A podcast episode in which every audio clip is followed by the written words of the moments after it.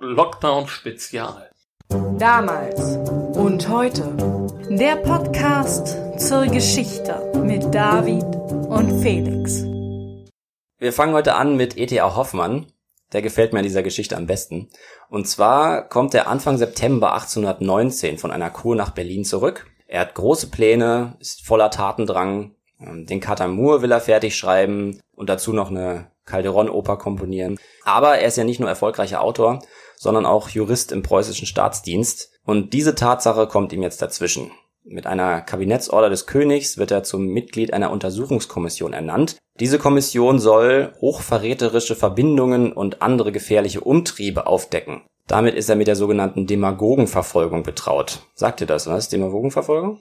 Nein, das sagt mir nichts, aber unter Demagogen kann ich mir natürlich was vorstellen. Leute, die das Volk aufwiegeln und Unruhe stiften. Genau, also um das zeitlich einzuordnen, Napoleon ist gerade besiegt worden und jetzt setzen sich die Vertreter der deutschen Regierung zusammen und beraten darüber, wie man die Welt nach Napoleon vor dem liberalen Geist der Revolution am besten befreien kann. Hat langfristig nicht geklappt.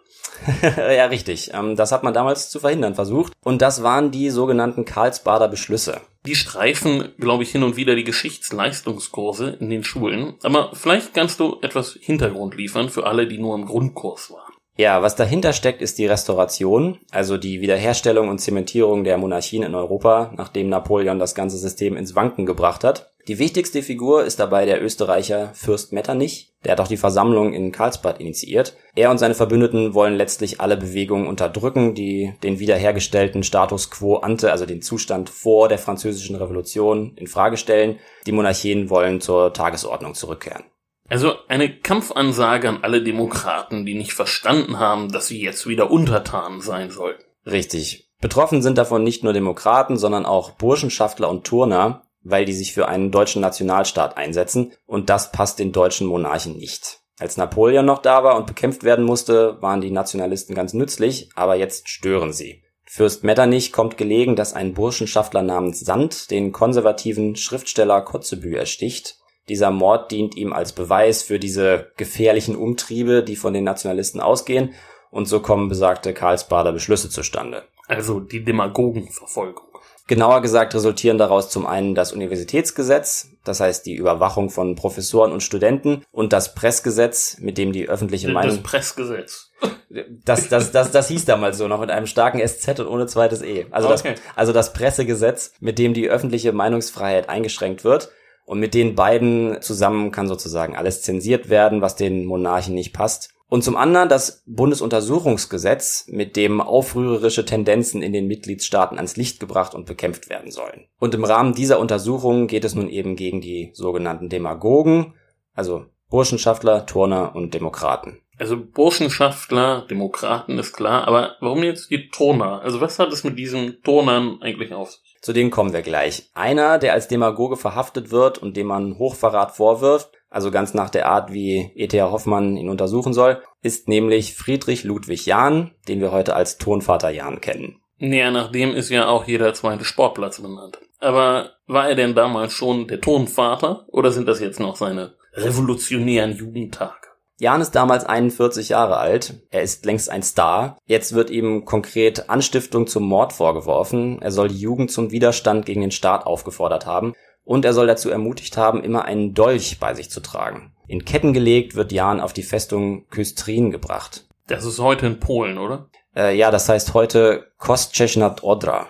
Also ist ETA jetzt derjenige, der für die Verhaftung zuständig ist? Nein, das ist die preußische Polizei unter ihrem Chef Kamtz. Hoffmann würde nicht nur gerne seinen Katamur weiterschreiben, er ist auch sonst in seiner Rolle als Handlanger von Demagogenjägern ganz und gar nicht glücklich. Er kann zwar Jahn und Konsorten nicht ausstehen, will aber auch nicht dazu beitragen, die Leute einzig und allein wegen ihrer Gesinnung ins Gefängnis zu stecken.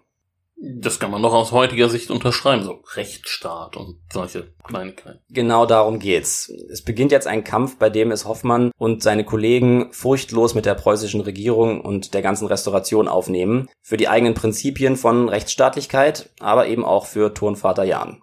Ja, es lebe der Sport. Und der Krawall. Also ein rustikaler Typ scheint der Jahn nämlich schon gewesen zu sein. Er stammt aus einer alten Pastorenfamilie und bis zum 13. Lebensjahr wird er zu Hause unterrichtet, aber danach geht's zur Schule und von da an ist sein Leben von Auseinandersetzungen bestimmt. Er gerät mit Lehrern und Schülern aneinander. Das Gymnasium zum Grauen Kloster in Berlin verlässt er deshalb ohne Abschluss. Er war Berliner. Spricht Übrigens jetzt alles sehr gegen Homeschooling, was du da erklärst. Ne? Dieses mittelmäßige Betragen, die soziale Kompetenz, an der es mangelt. Ja, genau. Das, das ist der eine Punkt. Berliner ist er nicht. Später sozusagen Wahlberliner. Er ist in Brandenburg aufgewachsen. Aber die Schule ist in Berlin. Die gibt's auch immer noch.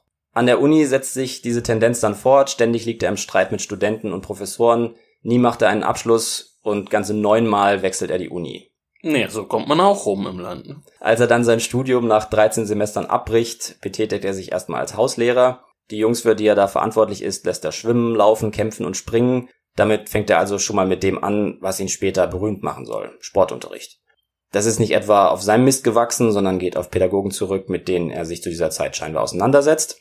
In der sogenannten philanthropischen Gymnastik wird davon ausgegangen, dass Sport nicht einfach dazu da ist, den Körper zu stehlen, sondern den bürgerlichen Charakter zu formen. Die Welt der Gymnastik ist eine Welt der harten Arbeit und der Ständelosigkeit. Sport bringt Schaffenskraft zur Erfüllung unserer Pläne. So hieß es später in der DDR. Ich habe davon eine Postkarte. Kleiner Werbeblock, besucht mal das Dokumentationszentrum der Alltagsgeschichte der DDR in Eisenhüttenstadt. Eisenhüttenstadt kann auch wirklich Besucher gebrauchen, aber nach dem Lockdown denn. Aber zurück zum Sport und schönen Sinnsprüchen dazu. Das hier ist wohl auch noch eher frisch, fromm, fröhlich, frei. Ist das der Wahlspruch der Zeit? Der Spruch ist etwas älter, aber er verschmilzt mit dieser Sportideologie, ja. Dann passiert jedenfalls etwas, das nicht nur Jans Leben verändert, sondern das vieler Deutscher. Napoleon und Preußen bekriegen sich. Der Krieg dauert von 1806 bis 1807. Preußen wird geschlagen und muss die Hälfte seines Staatsgebiets abtreten. Jan sieht sich die entscheidende Schlacht als Beobachter an. Er ist dem preußischen Heer mit anderen Begeisterten hinterhergezogen und muss jetzt entsetzt zusehen, wie die Franzosen den Sieg davontragen. Schlachtentourismus, das ist auch irgendwie aus der Mode gekommen, oder? Wo war denn das Ganze? Bei Jena. Da werden die Preußen vernichtend geschlagen. Und dann wird halb Preußen von Napoleons Truppen besetzt. In den besetzten Städten bildet sich bald ein echter Hass auf die Besatzer heraus und der kombiniert sich mit dem Wunsch, eine deutsche Nation ins Leben zu rufen. Die Franzosen sind also nach dieser Vorstellung nicht nur Besatzer, sondern auch ein Hindernis für die Vereinigung der Deutschen. Und der Jan sieht das nun ähnlich, nehme ich an. Absolut. Er schreibt zu dieser Zeit das Buch Deutsches Volkstum. Darin erklärt er, dass jede Vermischung der Völker schädlich ist. Natürlich hat er dabei besonders Frankreich im Kopf. Er ist also nicht nur ein Aktivist für den Sport und den Sportunterricht, sondern auch ein Verfechter der Nation und ein ausgesprochener Fremdenfeind. Also ist er bisher ein gescheiterter Student, ein Hilfslehrer und jetzt auch noch Autor. Das ist eigentlich eine klassische Karriere.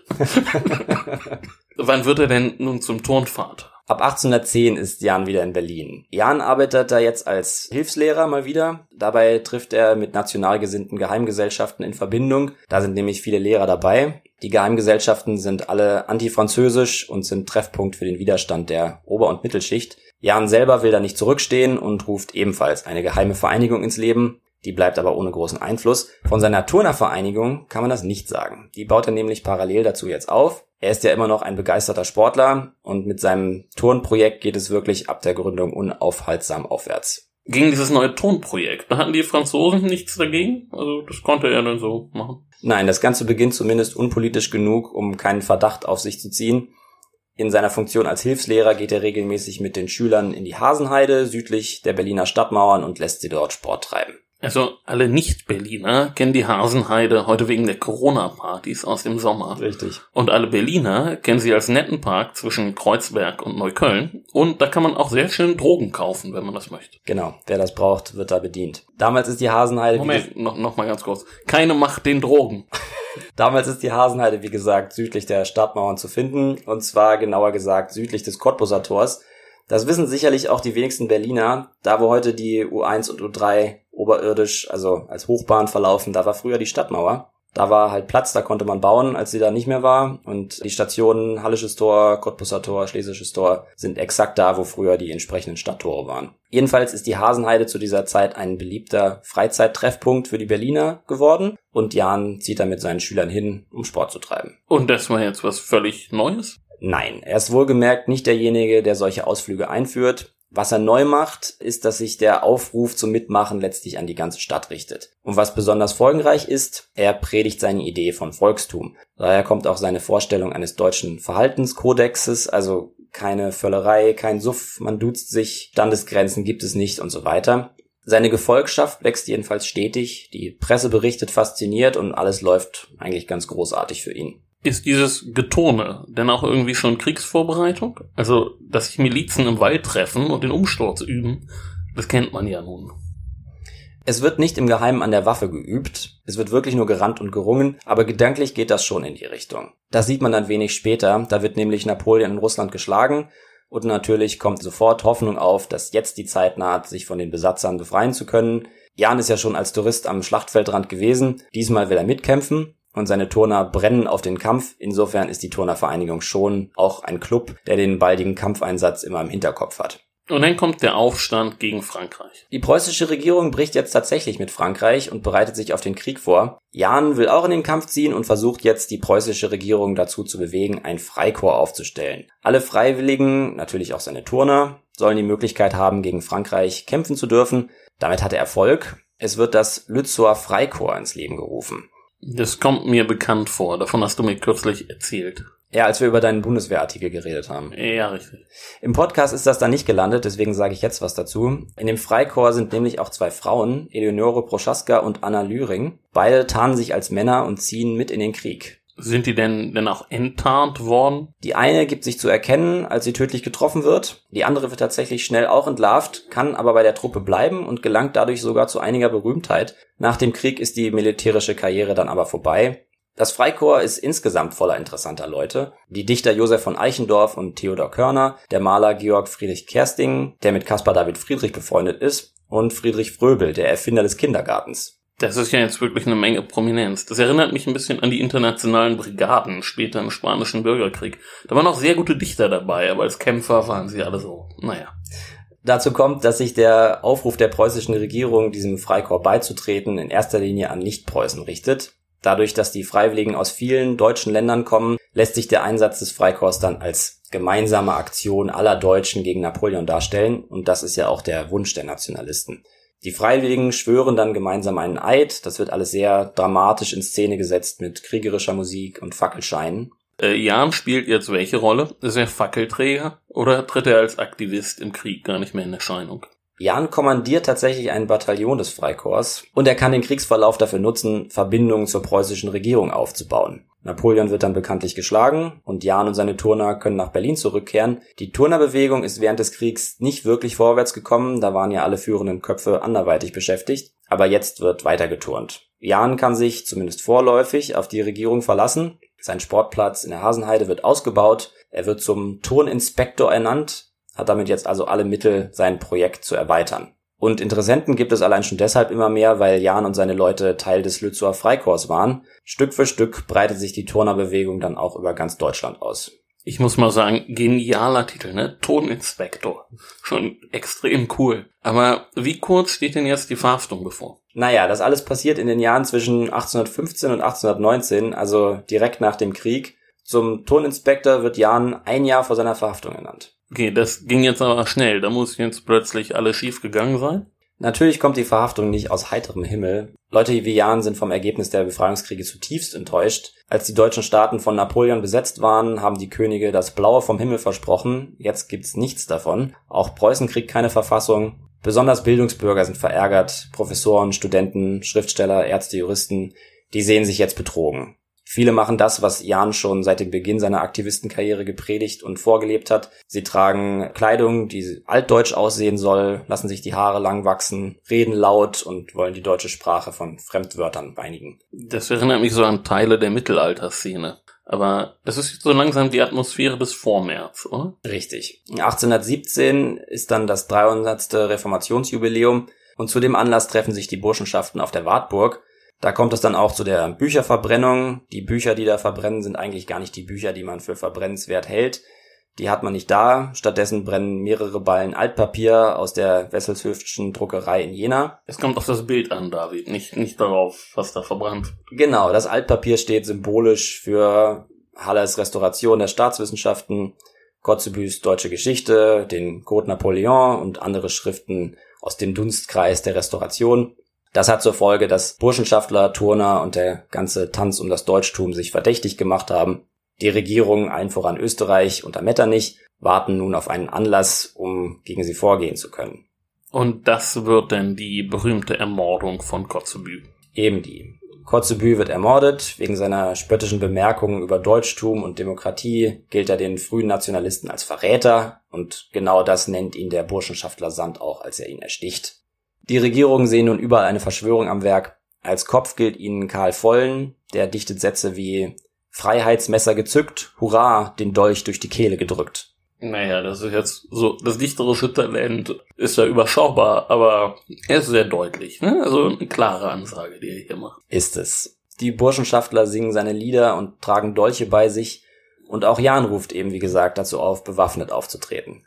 Freiheitsmesser. Das klingt schon so, als würde da das Tyrannenmordmotiv im Hintergrund lauern. Der Vollen, der das mit dem Freiheitsmesser gedichtet hat, emigriert übrigens 1824 in die USA und setzt sich dafür die Sklavenbefreiung ein. Und ja, der Tyrannenmord ist zu der Zeit wirklich ein beliebtes Thema. Als Napoleon noch das große Feindbild gewesen war, hatte man sich ausgemalt, ihn zu ermorden. Jetzt kreisen die Fantasien um die Anführer der Restauration. Das ist doch jetzt schon ein Grund, sich Sorgen zu machen, so aus Sicht der Feudalherren. Als Kotzebue tot ist, wird denen bewusst, dass auch sie in Gefahr sein könnten. In den Fürstenhäusern geht wirklich die Angst um. Friedrich von Gens, ein Berater Metternichs, fürchtet sich so sehr, dass er zum Ziel des bösartigen Humors seines Chefs wird.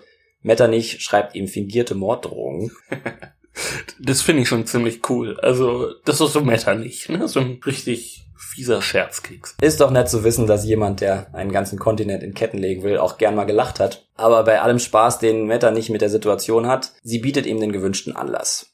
Prominente Stimmen der Bewegung sollen jetzt ausgeschaltet werden. Ernst Moritz Arndt, Lorenz Oken und Jakob Friedrich Fries werden ihre Professuren los. Die öffentliche Meinung ist dabei deutlich auf Seiten der sogenannten Demagogen und auch auf Seiten des Mörders Sand.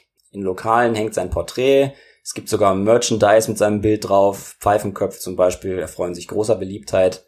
Die sieht man überall. Als Sand hingerichtet worden ist, werden die blutbespritzten Hobelspäne wie Reliquien gehandelt. Ich möchte gar nicht wissen, wie viele Hühner geköpft wurden, um die Nachfrage zu decken. Aber das klingt jetzt alles nach einer sehr aufgeheizten Atmosphäre. Ich meine, Attentäter-Fanartikel sind selten ein gutes Zeichen. Ja, und in dieser Atmosphäre wird jetzt auch Jan verhaftet. Jans nationale Utopie ist genauso eine Gefahr wie die der Burschenschaftler. Und wie die Burschenschaften ist die Turnervereinigung zu einem Sammelbecken für alle geworden, die ein vereintes Deutschland haben wollen. Jan hat sich auch nicht gerade rausgehalten. In Reden vor seinen Anhängern verlangt er, dass Preußen eine Verfassung bekommen muss. Und auch seinen tief empfundenen Hass auf alles Französische legt er nicht ab. Das fanden zu Napoleons Zeiten alle prima. Aber jetzt ist Frankreich wieder in die Familie der europäischen Monarchien zurückgekehrt. Diese rauen Töne sind also nicht mehr opportun. Damit hat es sich jetzt also ausgetont? Ja und nein. Der Sport hat sich inzwischen voll und ganz etabliert und die Regierungen sind weiterhin davon überzeugt, dass er staatlich gefördert bleiben muss, um die Bürgerschaft fit und damit in erster Linie kampfbereit zu halten. Aber die ideologische Seite des Ganzen, für die Jan steht, passt ihnen nicht mehr in den Kram. Die Turnerveranstaltungen auf der Hasenheide werden dementsprechend untersagt und Jan wird zum Demagogen, also zum Staatsfeind erklärt. Wer ist da in Preußen die treibende Kraft oder ist das letztlich alles Metternich? Die preußische Regierung ist ganz vorn mit dabei. Jans Verhaftung wird vom Polizeidirektor Kamps veranlasst. Für Kamps geht es nicht darum, ob Jan wirklich etwas geplant oder zum Mord aufgerufen hat. Ihm geht es darum, dass oppositionelle Stimmen zum Schweigen gebracht werden. Wer sich kritisch äußert, soll seiner Meinung nach als Demagoge angeklagt und eingesperrt werden. Dabei macht er auch vor Graf Neidhardt von Gneisenau und dem Freiherrn von Stein nicht halt. Würde es nach ihm gehen, würde man die alle verhaften. Auch Wilhelm von Humboldt reiht sich mit seiner Kritik an den Maßnahmen der Restauration in die Reihe der Aufrührer ein und muss seinen Posten räumen. Es geht also rein gegen die Gesinnung. Also Humboldt hat doch sicher nicht zum Mord aufgerufen. Das passt nicht wirklich zu dem Bild, was ich zumindest von ihm habe. Ja, klar. Alle, die sich öffentlich gegen die Karlsbader Beschlüsse, gegen die Demagogenverfolgung und so weiter aussprechen, riskieren zumindest ihre Karriere. Das hat alles ein bisschen was von McCarthy, oder? Absolut. Und genau damit hat E.T.A. Hoffmann ein Problem. An einen Freund schreibt er später, ich zitiere, Du kannst dir wohl meine Stimmung denken, als ich vor meinen Augen ein ganzes Gewebe an heilloser Willkür, frecher Nichtachtung aller Gesetze, persönliche Animositäten entwickelte. Dir darf ich nicht erst versichern, dass ich wie jeder rechtliche vom wahren Patriotismus beseelte Mann überzeugt war und bin, dass dem hirngespenstigen Treiben einiger junger Strudelköpfe Schranken gesetzt werden mussten, umso mehr als jenes Treiben auf die entsetzlichste Weise ins Leben zu treten begann. Hier war es an der Zeit, auf gesetzlichem Wege mit aller Strenge zu strafen und zu steuern, aber stattdessen traten Maßregeln ein, die nicht nur gegen die Tat, sondern gegen die Gesinnung gerichtet waren. Wo steht ETA denn selbst? Er ist eigentlich ziemlich unpolitisch. Mit den Burschenschaftlern und Turnern kann er jedenfalls nichts anfangen. Er nennt ihren Traum von einer volkstümlichen Verfassung für ganz Deutschland chimärisch. Aber er ist voll und ganz dagegen, sie wegen ihrer Gesinnung verfolgen zu lassen. Also mit der ganzen Macht des Staates und der Gerichte. Dafür sind sie nicht da.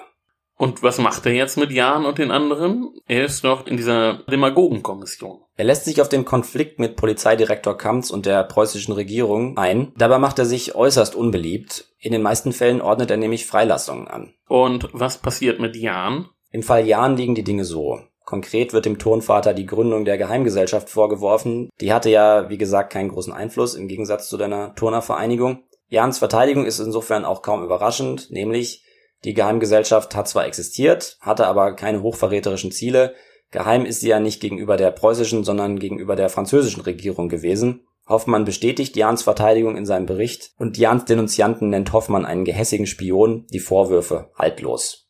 Also ein klares Plädoyer für die Freilassung. Ich zitiere nochmal Hoffmann, und zwar geht aus dem Zitat, das ich jetzt vorlese, nicht nur hervor, dass er Jan für unschuldig hält, sondern auch, wie selbst einer wie Hoffmann, also jemand, der Burschenschaftler und Volkstümlichkeit ablehnt, über die Zeit der französischen Besatzung denkt. Nochmal Zitat.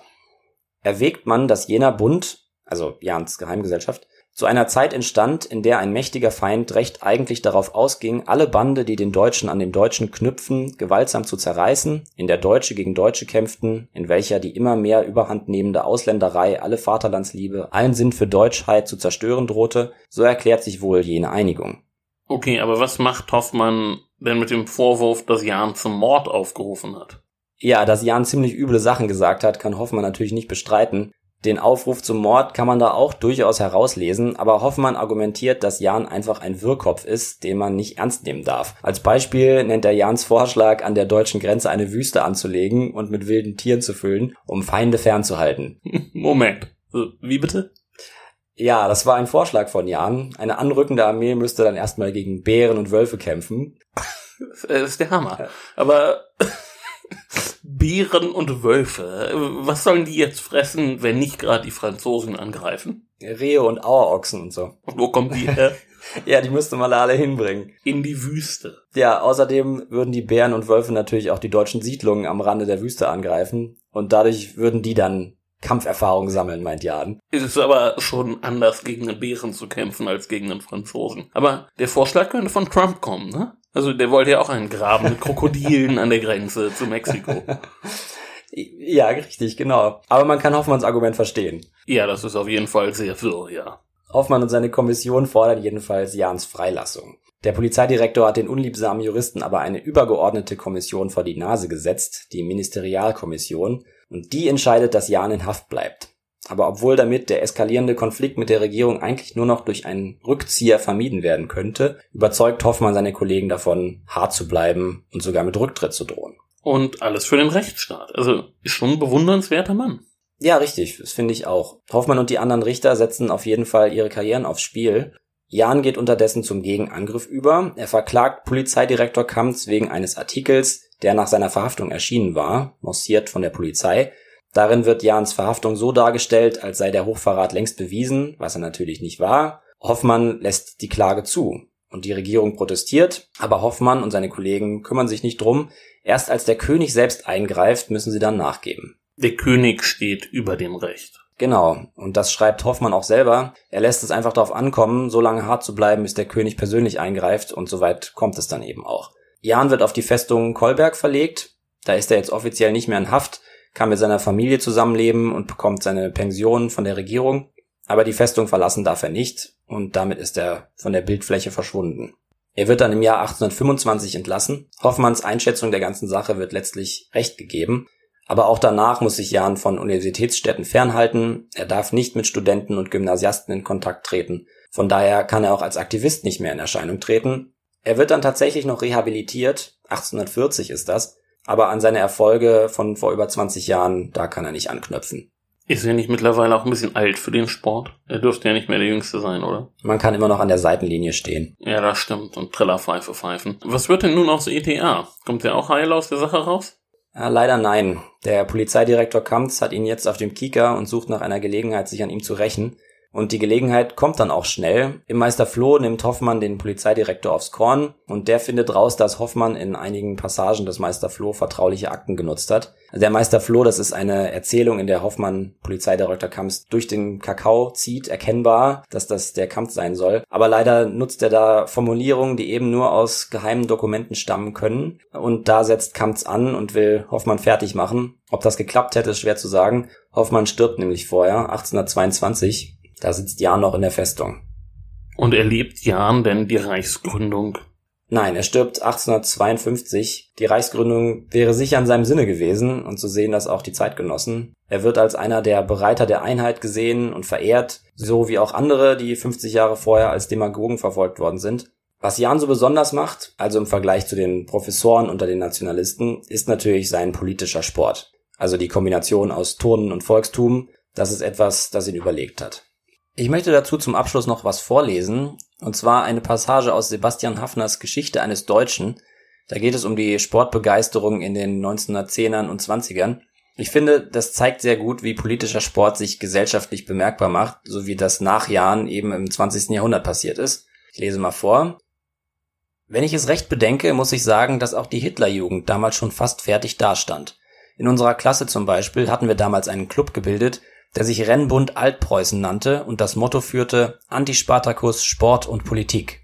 Die Politik bestand darin, dass wir einige Unglückliche, die erklärten, sie seien für die Revolution, gelegentlich auf dem Schulweg verprügelten. Im Übrigen war die Hauptbetätigung der Sport. Wir organisierten Wettläufe auf Schulhöfen oder in öffentlichen Anlagen, hatten dabei das Gefühl, uns überaus antispartakistisch zu betätigen, kamen uns sehr wichtig und patriotisch vor und rannten fürs Vaterland. Was war das eigentlich anderes als die spätere Hitlerjugend? Wiederum fehlten nur ein paar Züge, die Hitlers persönliche Neigungen später hinzugefügt haben, zum Beispiel der Antisemitismus. Bei uns rannten unsere jüdischen Mitschüler noch genauso antispartakistisch und patriotisch mit wie alle anderen. Ein Jude war sogar unser bester Läufer. Ich kann beeidigen, dass sie nichts taten, um die nationale Einigkeit zu unterminieren. Ähm, das ist übrigens ein, ähm, ein echter Literaturtipp von mir. Sebastian Hafner sollte man unbedingt mal lesen. Die Bücher sind eigentlich alle gut. Geschichte eines Deutschen ist super. Der Titel hat mich damals, als ich das mal in der noch zu Schulzeiten geschenkt bekommen habe, nicht gerade dazu animiert, es lesen zu wollen. Es hat lang im Regal gestanden, aber es ist es absolut wert.